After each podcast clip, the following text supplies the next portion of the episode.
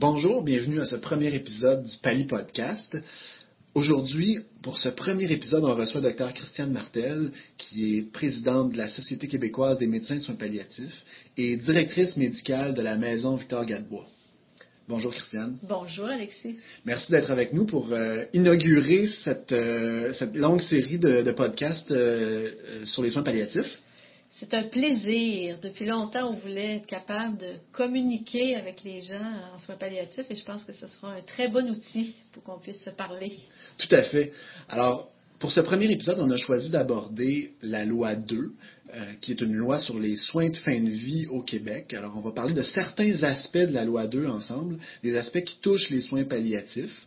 Euh, je dis d'emblée qu'on va laisser de côté le, la dimension euh, dont on a beaucoup parlé dans les médias qui concerne l'aide médicale à mourir, euh, à laquelle on consacrera un autre podcast ultérieurement. Mais on va se concentrer sur des aspects de la loi qu'il est important pour, à notre sens, que les médecins de famille, les médecins généralistes, les médecins hospitalistes, les médecins de soins palliatifs connaissent. Euh, donc, euh, Dr Martel a été euh, très impliqué dans le, développement de, de, cette loi, n'est-ce pas? En fait, dans les consultations, hein, parce qu'il y a une mise en contexte très importante avant que cette loi-là soit adoptée. il y a eu plusieurs années de discussions et de consultations. Donc, on peut dire que depuis autour de décembre 2009, qu'on discute des soins de fin de vie.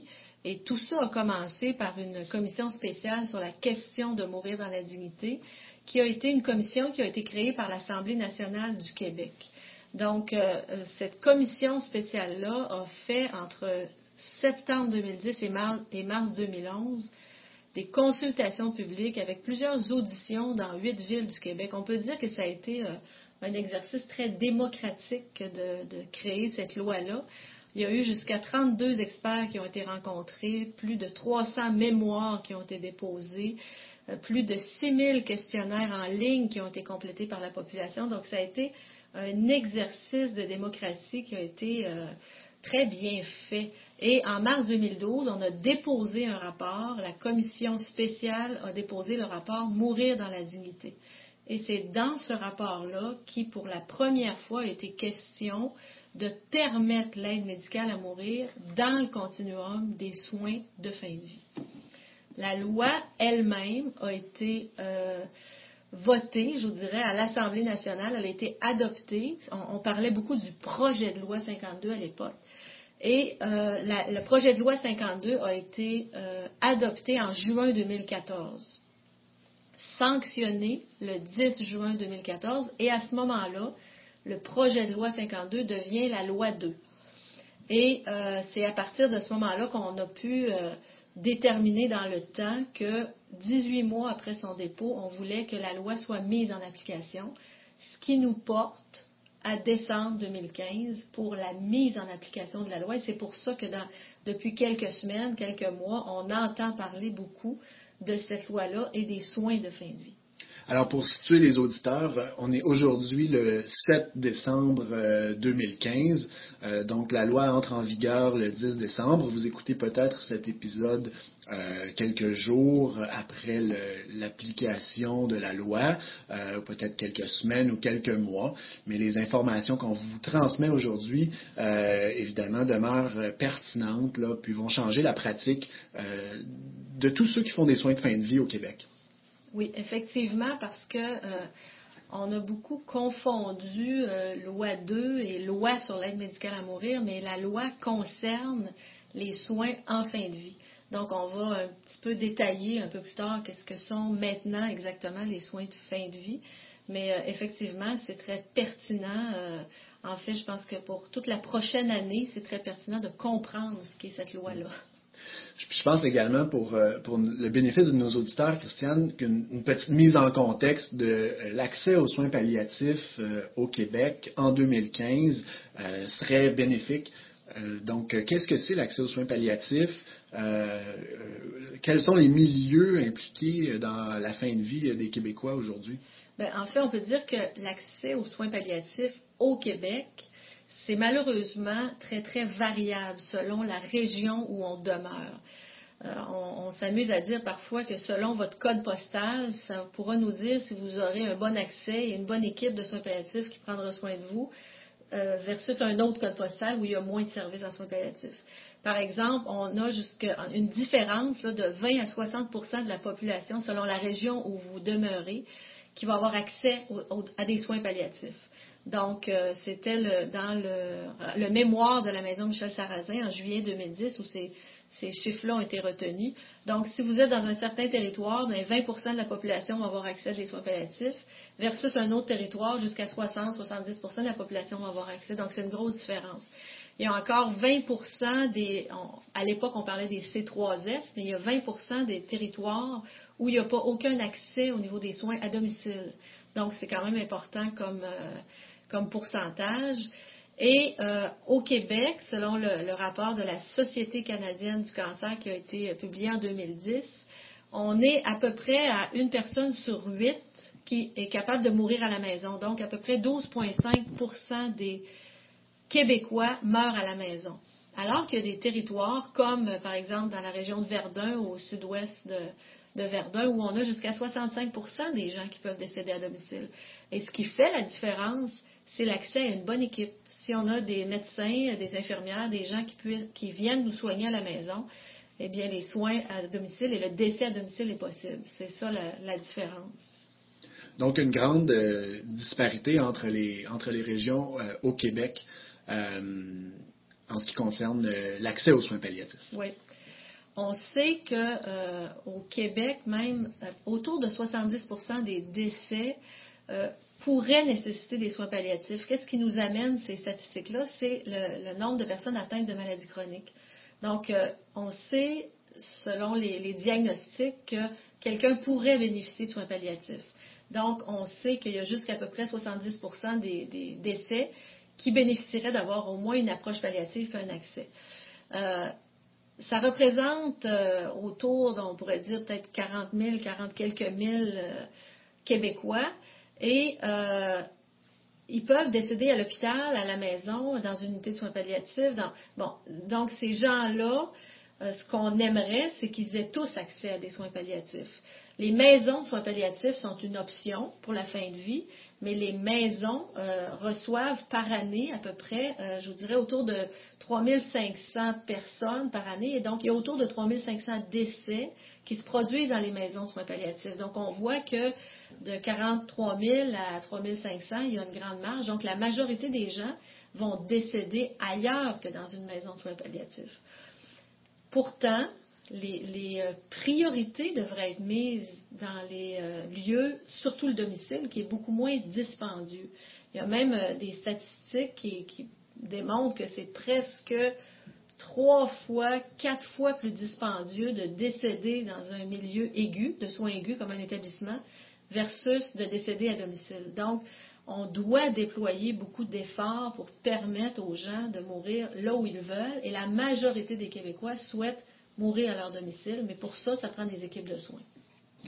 Donc, euh, une grande proportion des Québécois qui souhaiteraient mourir à domicile, mais dans la réalité, ce qu'on observe, c'est pas le cas. Les gens meurent en majorité à l'hôpital. Oui, puis même dans les, dans les statistiques, je vous dirais, de le fichier de décès du Québec, euh, on a des chiffres de l'automne 2013 et 82% des décès, ça c'est les constats de décès, c'est les chiffres qu'on a. Peut-être que les gens ont été 95% euh, du temps à leur maison, puis juste la fin au mm. décès, mais c'est les chiffres qu'on a. Donc, 82% des décès sont constatés dans un établissement de santé au Québec. Donc, c'est quand même énorme comme pourcentage. Et il y a 59% de ces décès-là qui sont, constatés dans un centre hospitalier de courte durée. Donc, 59% c'est beaucoup de monde. Dans les soins de longue durée, autour de 20 et autour de 11% pour le domicile. Donc, ce qu'on souhaite, c'est inverser ces ratios, que les gens puissent mourir chez eux quand le décès est prévisible pour la plus grande majorité des Québécois, comme ils le souhaitent. Donc, on a du travail à faire pour euh, améliorer l'accès aux soins de fin de vie et particulièrement l'accès aux soins de fin de vie à domicile, puisque c'est ce que les patients souhaitent et c'est également sur le plan euh, économique euh, avantageux. Tout à fait. Et donc, euh, cette loi-là, en fait, qu'est-ce que qu'est-ce qu'elle vient apporter à cette situation des, soins palliatifs en 2015 au Québec? Ben, en fait, la loi nous décrit des nouveaux droits, en fait, pour les gens en fin de vie. Donc, la fin de vie, les soins de fin de vie, antérieurement à la loi, étaient presque un synonyme que des soins palliatifs. quand on parlait de fin de vie ou de soins de fin de vie, dans la tête de tout le monde, on pensait des soins palliatifs. Ce que la loi amène maintenant, c'est un nouveau droit. Donc, les soins de fin de vie, maintenant, incluent les soins palliatifs de fin de vie, donc pour les gens qui sont à la fin de leur vie, et l'aide médicale à mourir. Donc, le droit d'avoir de bons soins palliatifs et le droit d'avoir accès à l'option de l'aide médicale à mourir. Donc, ce n'est pas une loi sur l'aide médicale à mourir, c'est vraiment une loi sur les soins de fin de vie, mais avec deux nouvelles options, euh, en fait, une nouvelle option, puis deux nouvelles, euh, deux nouvelles façons peut-être de, faire des choix en fin de vie. Donc, c'est quand même une, une, une, grande distinction, mais le trois quarts de la loi tourne autour des soins palliatifs, parce que la majorité des gens veulent avoir des bons soins en fin de vie, et c'est rarement le premier réflexe que d'avoir l'option de l'aide médicale à mourir. C'est une précision qui est intéressante et importante parce qu'on a beaucoup fait référence à cette loi-là dans les médias, notamment comme la loi sur l'aide médicale à mourir. Mais euh, ce que tu viens de nous dire, Christiane, c'est que c'est une loi qui couvre beaucoup plus large que ça, puis qui a des répercussions euh, beaucoup plus larges, puis c'est ce qu'on veut aborder plus en détail aujourd'hui. Euh, donc, si on prenait chacun des éléments importants de la loi, puis qu'on les détaillait pour nos auditeurs. Donc, ce qu'on peut euh, voir, c'est que les, euh, les, parties de la loi sont très claires et très bien euh, détaillées. Donc, je vais juste vous donner un petit peu les ratios pour qu'on voit le, nombre d'articles qui mm. sont consacrés selon ce à quoi on s'adresse. Puis, le, début de la, loi s'adresse complètement aux droits des personnes relatifs aux soins de fin de vie. Donc, au début de la loi, on a trois articles qui vont déterminer quels sont les droits des personnes relatifs aux soins de fin de vie. Ensuite de ça, on a une grande partie, 17 articles de la loi, qui vont parler de l'organisation des soins de fin de vie. Qu'est-ce que les, les, établissements doivent offrir comme service, la politique de soins de fin de vie, le code d'éthique. Donc, comment on organise les, soins de fin de vie. Donc, la troisième partie, euh, troisième élément important de la loi, c'est euh, les exigences particulières relatives à certains soins de fin de vie. Et c'est de ça dont on a parlé presque exclusivement dans les médias et dans toute la dernière année quand on parlait de la loi 2. Donc, euh, pourtant, cette partie-là, ce n'est que quelques articles, les articles 24 à 32. Donc, on a quelques articles qui parlent de la sédation palliative continue, deux articles sur la sédation palliative et euh, six articles sur l'aide médicale à mourir. Donc, on voit que c'est vraiment pas une grande partie de la loi, mais euh, c'est très bien, euh, on encadre très bien maintenant les sédations palliatives continues et l'aide médicale à mourir.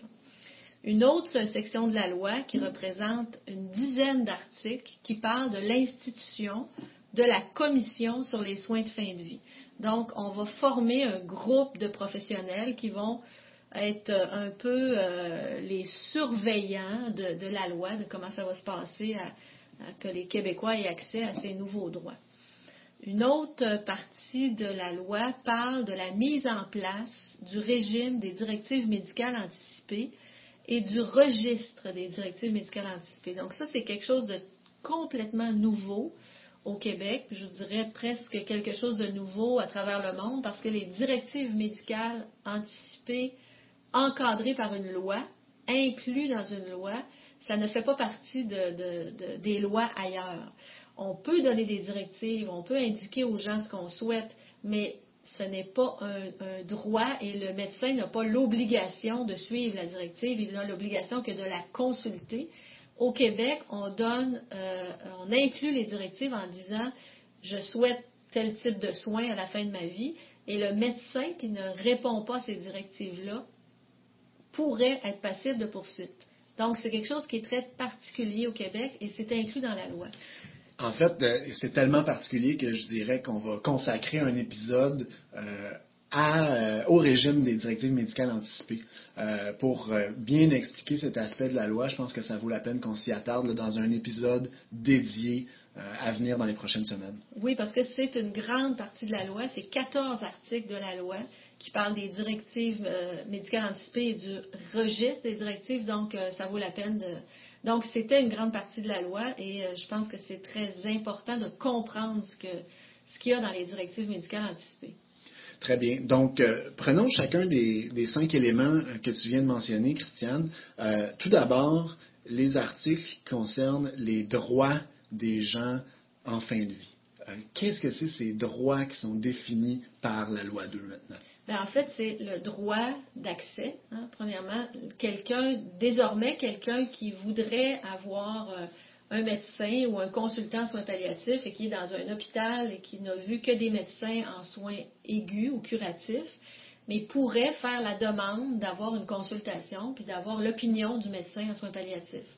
Donc, le droit d'avoir accès à des soins palliatifs de qualité, ça c'est une chose, mais le droit d'y avoir accès là où on est. Par exemple, à domicile ou en soins de longue durée, euh, ce n'est pas des lieux où il y a des équipes de soins palliatifs nécessairement et des médecins de soins palliatifs. Mais le, patient ou le- la clientèle qui est dans ces lieux-là pourrait demander euh, d'avoir une opinion ou d'avoir un accès ou d'avoir une consultation. S'il n'y a pas le, médecin autour du lieu de vie du patient, il pourrait demander une consultation, comme on peut demander une consultation à un cardiologue ou un pneumologue. Mais cette loi-là dit, vous avez le droit d'avoir des bons soins palliatifs, comme vous avez le droit d'avoir accès à l'aide médicale à mourir là où vous êtes et euh, avec une équipe compétente pour vous offrir cette option-là en fin de vie. Donc, c'est le premier élément qui est défini par la loi, euh, les droits euh, des patients en soins de fin de vie et notamment le droit d'avoir des soins palliatifs quand on est en fin de vie. Il y a ensuite des articles qui concernent l'organisation des soins de fin de vie, donc qui s'adressent, euh, si je ne me trompe pas, notamment aux établissements de santé. Oui. Dans la dernière année, euh, je te dirais que ça a été un travail colossal que d'organiser les soins de fin de vie. Les établissements ont dû vraiment se structurer, organiser leur politique de soins de fin de vie, organiser leur code d'éthique, organiser les ententes avec les maisons de soins palliatifs pour que ce lieu-là soit mieux organisé pour les patients et la clientèle, pour les usagers finalement. Donc, euh, le travail a été euh, colossal parce que euh, c'était des choses qui étaient faites, mais peut-être pas toujours en considérant l'aspect fin de vie. Et il ne faut pas oublier la nouvelle option en fin de vie qui est l'aide médicale à mourir. Donc, c'est un, un- encadrement qui devait être euh, très bien organisé par nos, euh, euh, établissements, par notre système de santé. Le ministère de la Santé a travaillé beaucoup conjointement avec les établissements pour les accompagner, pour organiser cette, cette partie-là de la loi.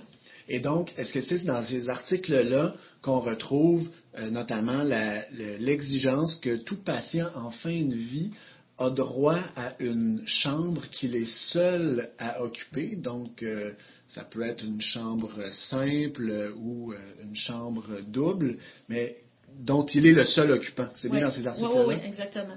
Donc, ce qu'on précise, c'est que euh, quand on arrive à la fin de la vie, c'est certain que c'est selon les ressources disponibles, mais on- on- il y a un article précis qui dit vous pouvez demander une chambre seule quand vous êtes à la fin de votre vie. Donc, euh, oui, une chambre seule, effectivement, ça peut être une chambre où il y a deux lits, mais il n'y a personne dans le deuxième lit. Donc, c'est un nouveau droit. Hein, On parle d'une loi, là. donc une loi, c'est un droit. C'est certain que si c'est impossible, euh, nul est tenu l'impossible, les établissements vont faire leur- de leur mieux, mais vous avez le droit de le demander. Et vous avez le droit, si ce n'est pas accessible, de le signaler ou de faire euh, comme une plainte ou de dire écoutez, euh, moi j'aurais voulu avoir accès et je n'ai pas eu accès. Donc euh, les établissements vont devoir prendre compte de euh, ce que les usagers vont manifester, vont dire, parce que Là, c'est pas euh, laissé à la bonne foi de l'établissement, c'est qu'on dit, on vous demande de faire des efforts exceptionnels pour autoriser les gens à avoir une chambre seule. Hmm. Et euh, donc, un troisième aspect de cette, euh, loi 2 concerne les exigences relatives à certains soins, deux en particulier, la sédation palliative continue et l'aide médicale à mourir. Alors, qu'est-ce, que, qu'est-ce qui est mentionné sur, euh, sur ces deux soins dans la loi?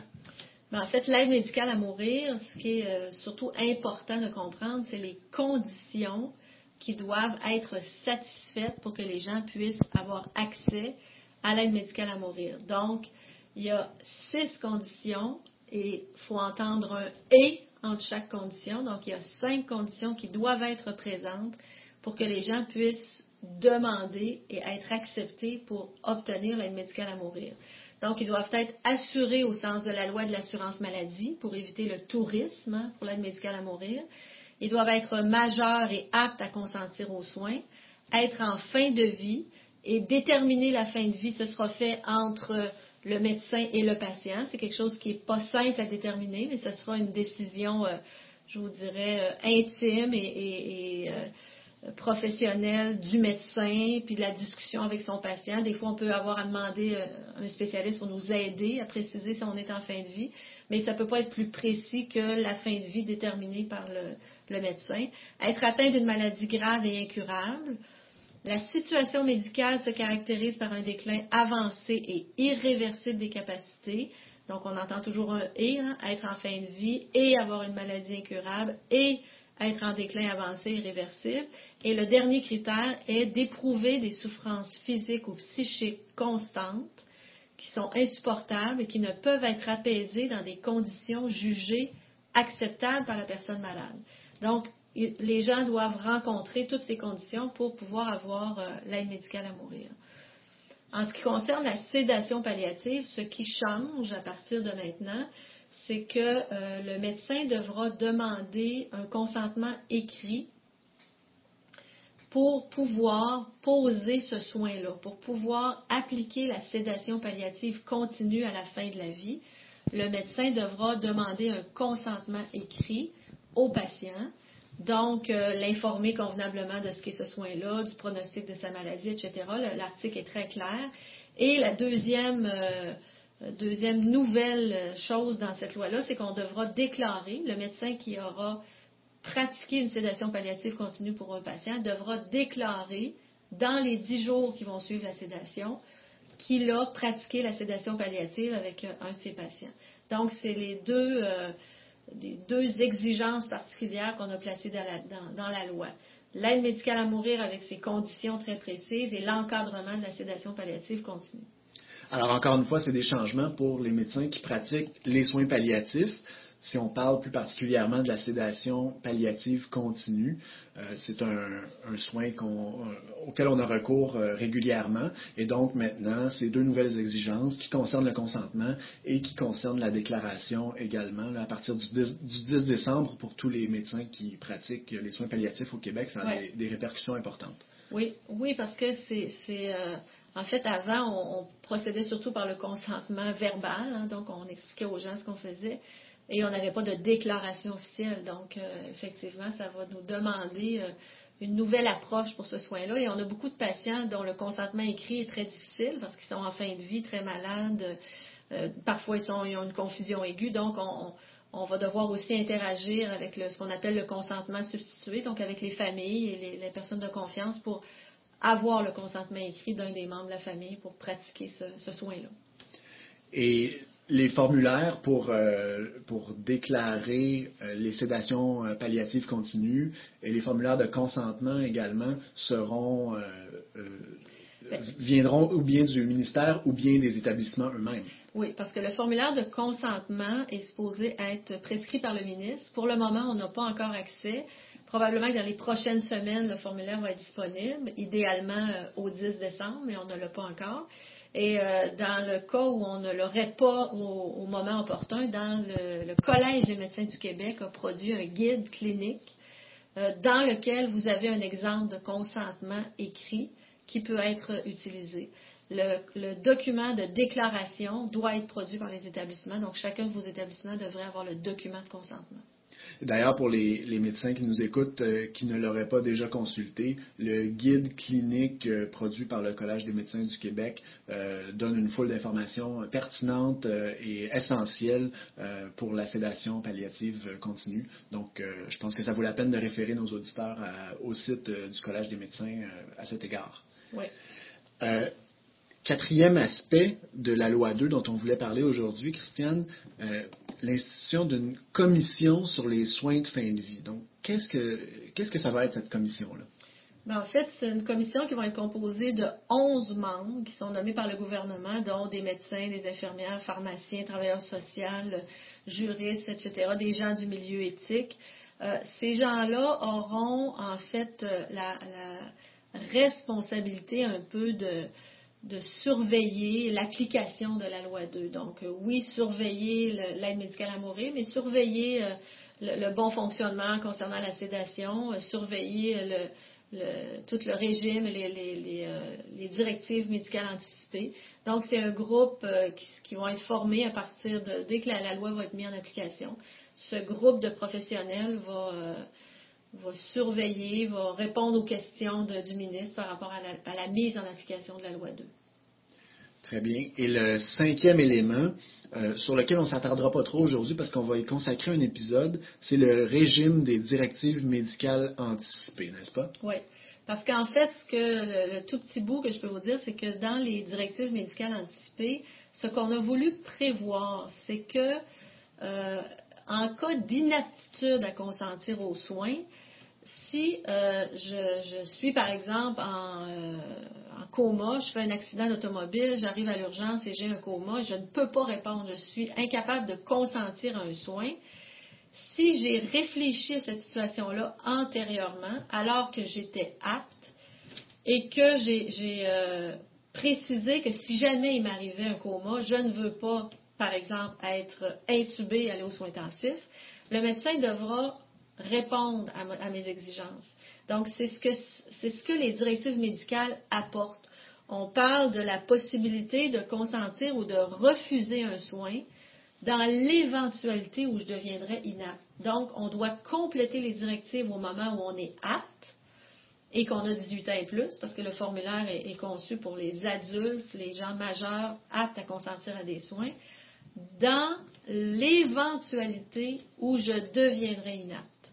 Donc, en gros, là, en résumé, c'est euh, ce que vont euh, prévoir les directives médicales anticipées. Et une fois qu'on aura rempli le document, ce qui change aussi, c'est qu'on aura la possibilité de le déposer dans un registre national, comme un peu le registre des dons d'organes, pour que le médecin qui me reçoit à l'urgence, par exemple, peu importe où je suis au Québec, va avoir accès à ce registre-là et va savoir que si j'ai un coma, par exemple, qu'on juge irréversible, moi, j'ai dit, je ne veux pas être intubé et aller aux soins intensifs. Donc, c'est très nouveau parce que d'avoir accès dans un registre national, dans le contexte du Québec, c'est une très bonne idée parce que souvent les gens ont plusieurs dossiers médicaux, sont suivis à l'hôpital, en bureau. Euh, donc, on, aura ce, formulaire-là qui va être disponible. Et donc, le médecin sera contraint par ces, euh, par ces, euh, directives-là. Euh, non pas contraint au sens où il serait obligé d'offrir un soin qui ne serait pas médicalement requis, mais les directives ont valeur de consentement, comme si la personne apte se tenait devant nous euh, et consentait aux cinq soins qui sont mentionnés dans les directives. Exactement, même que si la conjointe ou le fils ou la fille s'oppose à ce qu'il y a dans les directives médicales anticipées, ils doivent passer par le tribunal. Donc, les directives médicales anticipées en cas d'inaptitude sont appliquées comme si la personne devant nous était apte. Donc ça, c'est à surveiller euh, pour euh, ceux d'entre nous qui pratiquent au Québec dans les prochains mois. C'est la Régie de l'assurance maladie du Québec qui euh, est responsable de la, mise en place des directives médicales anticipées et de, conserver les formulaires dédiés. Oui, à partir du 11 euh, décembre 2015, vous pouvez contacter la Régie d'assurance maladie du Québec, demander votre formulaire identifié. Ça va être identifié par notre numéro d'assurance maladie. Et euh, la Régie d'assurance maladie va vous envoyer le formulaire que vous pourrez compléter et retourner à la régie pour qu'il soit déposé au registre. Encore une fois, pour plus de détails, c'est un sujet tellement important puis qui change la face des soins de santé au Québec. Euh, on va y revenir dans un prochain épisode sur les directives médicales anticipées. Concernant la loi 2 en général, pour ce premier épisode, euh, Christiane, est-ce qu'il y a d'autres choses que tu voulais ajouter pour le bénéfice de tous? Je pense qu'on a fait un, bon tour, c'est un bon résumé. Donc, euh, on, prendra peut-être euh, prochainement chacune des parties les plus importantes où on, pourra les donner euh, en détail. Tout à fait. Je réfère également nos auditeurs au site internet du podcast au www.soundcloud.com oblique palipodcast ou encore sur le site de Paliscience www paliscience.com.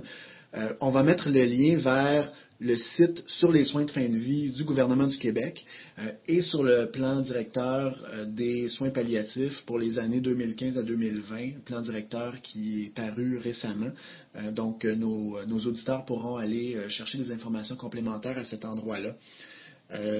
je vous invite à, à rester branchés on a un prochain épisode qui s'en vient euh, sur d'autres aspects de la loi 2. Également un épisode euh, plus médical sur l'occlusion intestinale euh, en soins palliatifs avec Dr Viviane Auduc. je vous invite à vous inscrire via iTunes ou via votre logiciel de balado-diffusion favori au Pali Podcast pour ne manquer aucun épisode.